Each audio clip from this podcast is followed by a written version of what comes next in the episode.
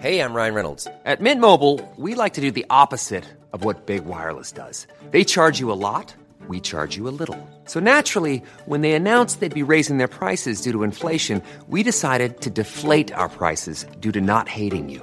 That's right. We're cutting the price of Mint Unlimited from $30 a month to just $15 a month. Give it a try at mintmobile.com slash switch. $45 upfront for three months plus taxes and fees. Promo rate for new customers for limited time. Unlimited more than 40 gigabytes per month. Slows. Full terms at mintmobile.com.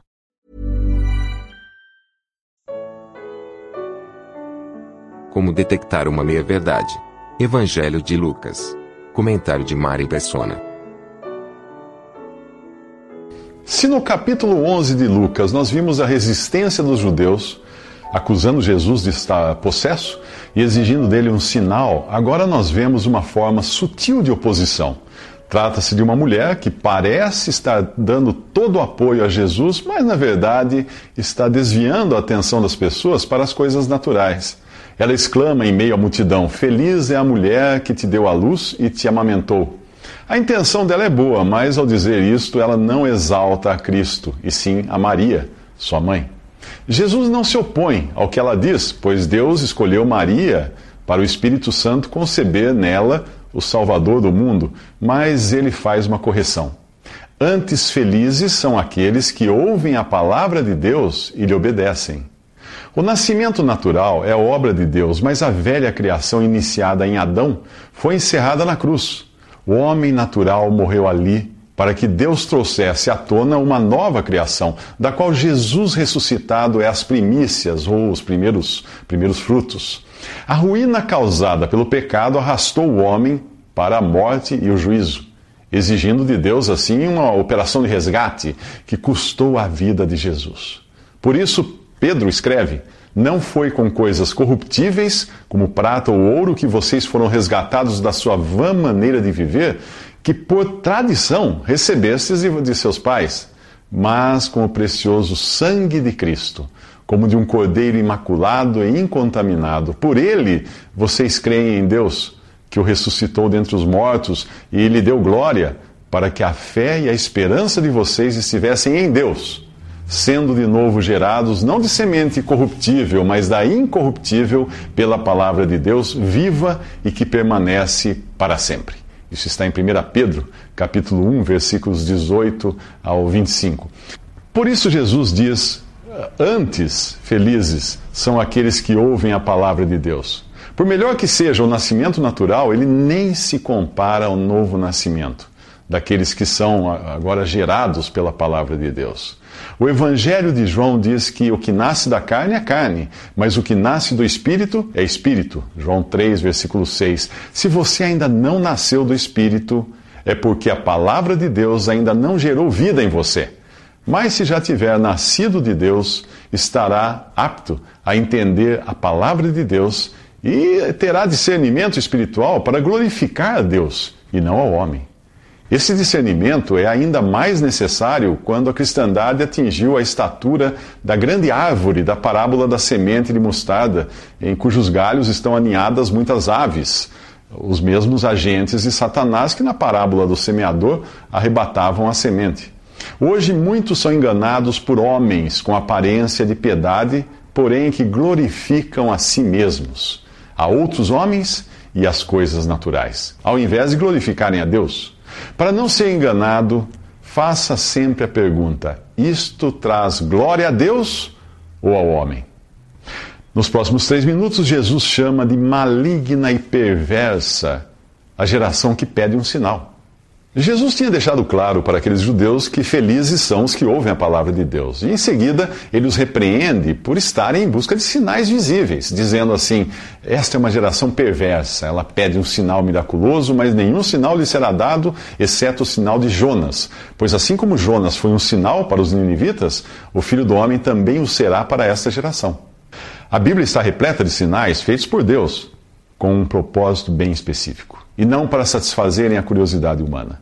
Nos evangelhos, o objetivo dos sinais era convencer os judeus de que Jesus era quem os profetas diziam ser. Os sinais serviam para autenticar a pessoa e obra de nosso Senhor Jesus Cristo. Quando alguém pede a você um documento autenticado, basta apontar para os carimbos, selos e assinaturas do documento. Os sinais que já estão carimbados, selados e assinados na Bíblia são suficientes para você crer na pessoa e obra de Jesus. O Evangelho de João diz que Jesus realizou na presença dos seus discípulos muitos outros sinais miraculosos que não estão registrados nesse livro, mas estes foram escritos para que vocês creiam que Jesus é o Cristo, Filho de Deus, e crendo, tenham vida em seu nome. Basicamente é isso que Jesus diz aqui. Aquelas pessoas já tinham visto muitos sinais e ainda assim não criam nele. Então ele aponta para Jonas, um sinal que elas não viram, mas que estava no Antigo Testamento lavrado e sacramentado nas Escrituras que os judeus consideravam como a palavra de Deus. Para os que estivessem dispostos a crer no sinal de Jonas, Deus lhes daria entendimento para onde o sinal apontava, isto é, para a morte, sepultamento e ressurreição de Jesus. Resolvida a questão do sinal, Jesus fala dos ninivitas e da rainha de Sabá, revelando a insanidade dos judeus em rejeitarem aquele que Deus havia enviado. Jonas, o homem que saiu vivo do ventre do grande peixe, após ter ficado ali por, por três dias, serviu de sinal para os habitantes de Nínive, para que eles se convertessem com a sua pregação. A rainha de Sabá viajou centenas de quilômetros para ouvir a sabedoria que Salomão recebeu de Deus, e ali estava aquele que era maior que Salomão, Jesus, a sabedoria em pessoa. Aqueles judeus incrédulos não precisaram dar um passo sequer em direção aos céus para ouvir a sabedoria de Deus, eles estavam sendo visitados pela própria mas ainda assim pediam um sinal para entreter seus olhos. O único sinal de que eles iriam precisar seria a própria pessoa de Jesus, cujo corpo morto ficaria três dias no ventre da terra e sairia ressuscitado. Quantas vezes Deus precisará mostrar a você que não é preciso ver para crer? O incrédulo Tomé deve ter ficado com vergonha ao ouvir Jesus dizer a ele: Porque me viu, você creu? Felizes os que não viram e creram. João 20, 29. Aqueles judeus incrédulos devem ter ficado indignados por Jesus falar dos ninivitas e da rainha de Sabá. Como Deus poderia ter privilegiado aqueles gentios impuros? Eles não eram israelitas, não pertenciam ao povo de Deus, não eram os guardiões dos oráculos divinos e nem tinham sido escolhidos como testemunho para todas as nações. No entanto, eles receberam e creram no testemunho que Deus havia dado por intermédio de Jonas e de Salomão. E agora a radiante luz da sabedoria de Deus em carne e ossos está bem diante deles. Não existe desculpa para ficarem indiferentes. Jesus diz a eles: Ninguém acende uma candeia e a coloca em lugar onde fica escondida ou debaixo de uma vasilha. Pelo contrário, coloca-a no lugar apropriado para que os que entram possam ver a luz. Em seu evangelho, João diz que ali estava a luz verdadeira, que ilumina todo homem que vem ao mundo. Estava no mundo, e o mundo foi feito por ele, e o mundo não o conheceu. Veio para o que era seu, isto é, os judeus, e os seus não o receberam. Mas a todos quantos o receberam, deu-lhes o poder de serem feitos filhos de Deus, aos que creem no seu nome. Deus não escondeu sua luz, mas colocou-a onde todos pudessem vê-la, e até hoje Cristo brilha. Porém, nem todos percebem isso. O mesmo trecho do Evangelho diz que João Batista foi enviado por Deus como testemunha para testificar acerca da luz, a fim de que por meio dele todos os homens crescem.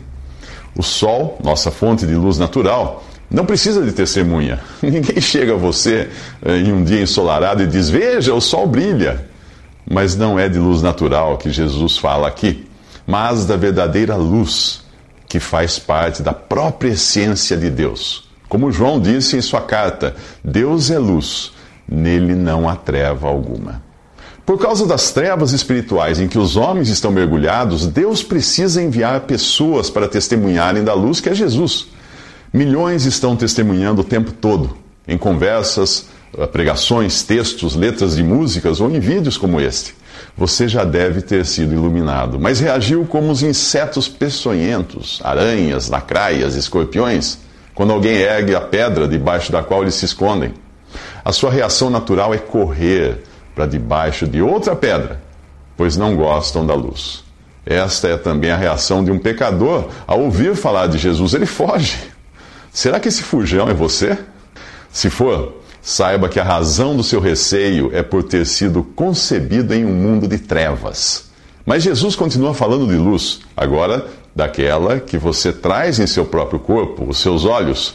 Ele diz que eles podem ser bons ou maus. E não está falando em termos médicos. De que ele está falando então? Você saberá nos próximos três minutos, se estiver de olhos bem abertos. Jesus diz: Os olhos são a candeia do corpo. Quando seus olhos forem bons, igualmente todo o seu corpo estará cheio de luz. Mas quando forem maus, igualmente o seu corpo estará cheio de trevas. Portanto, cuidado, para que a luz que está em seu interior não sejam trevas. Logo, se todo o seu corpo estiver cheio de luz e nenhuma parte dele estiver em trevas, estará completamente iluminado, como quando a luz de uma candeia brilha sobre você. Os olhos são como a lente de uma câmera fotográfica. Quanto melhor a câmera, mais sofisticada a lente e mais ela deixa passar luz. As fotos ficam mais luminosas, nítidas, com um melhor contraste. Câmeras baratas têm lentes com impurezas no material com que são fabricadas e não deixam passar luz em quantidade suficiente. O resultado é uma foto escura e sem nitidez. O problema não está no, no sol, no flash ou na fonte de luz do ambiente onde você fotografa, mas na lente. Assim é também com relação a Cristo. Quando alguém não enxerga com clareza a graça e verdade reveladas em Jesus, o problema não está na luz, mas nos olhos que impedem que a luz brilhe em seu interior. As pessoas que colocam Jesus à prova nesse capítulo de Lucas são insensíveis à presença de Jesus, tantas são as impurezas religiosas que obstruem o caminho da luz até seus corações. Você pode se surpreender de eu dizer impurezas religiosas, pois somos levados a acreditar que religião seja sinônimo de coisa boa. A religião de Deus, sim, mas a religião dos homens, não. A atual moda de espiritualidade, que invade até os ambientes corporativos, está produzindo uma classe de pessoas religiosas o suficiente para aplacarem suas consciências, porém cegas para a verdadeira luz do Evangelho. A espiritualidade oferecida em livros, revistas e palestras passa por lentes tão marcadas de dedos humanos que fica impossível encontrar nela alguma luz.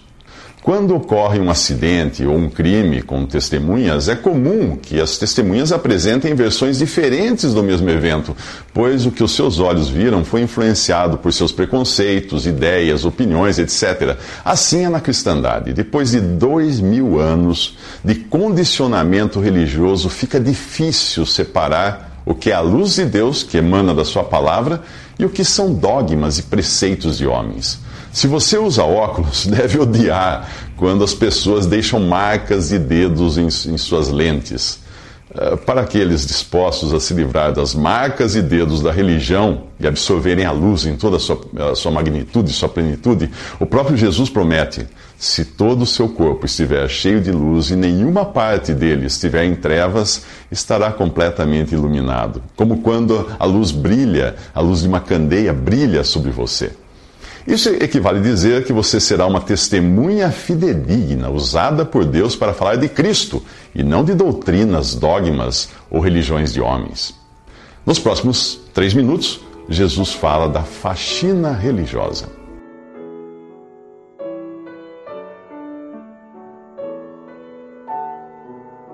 Visite respondi.com.br.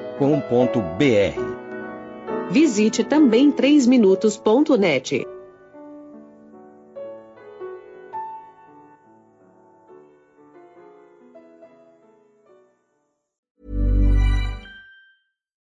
deserves the best, and there's no better place to shop for Mother's Day than Whole Foods Market. They're your destination for unbeatable savings, from premium gifts to show-stopping flowers and irresistible desserts. Start by saving 33% with Prime on all body care and candles. Then get a 15-stem bunch of tulips for just $9.99 each with Prime. Round out Mom's menu with festive rosé, irresistible berry chantilly cake, and more special treats. Come celebrate Mother's Day at Whole Foods Market.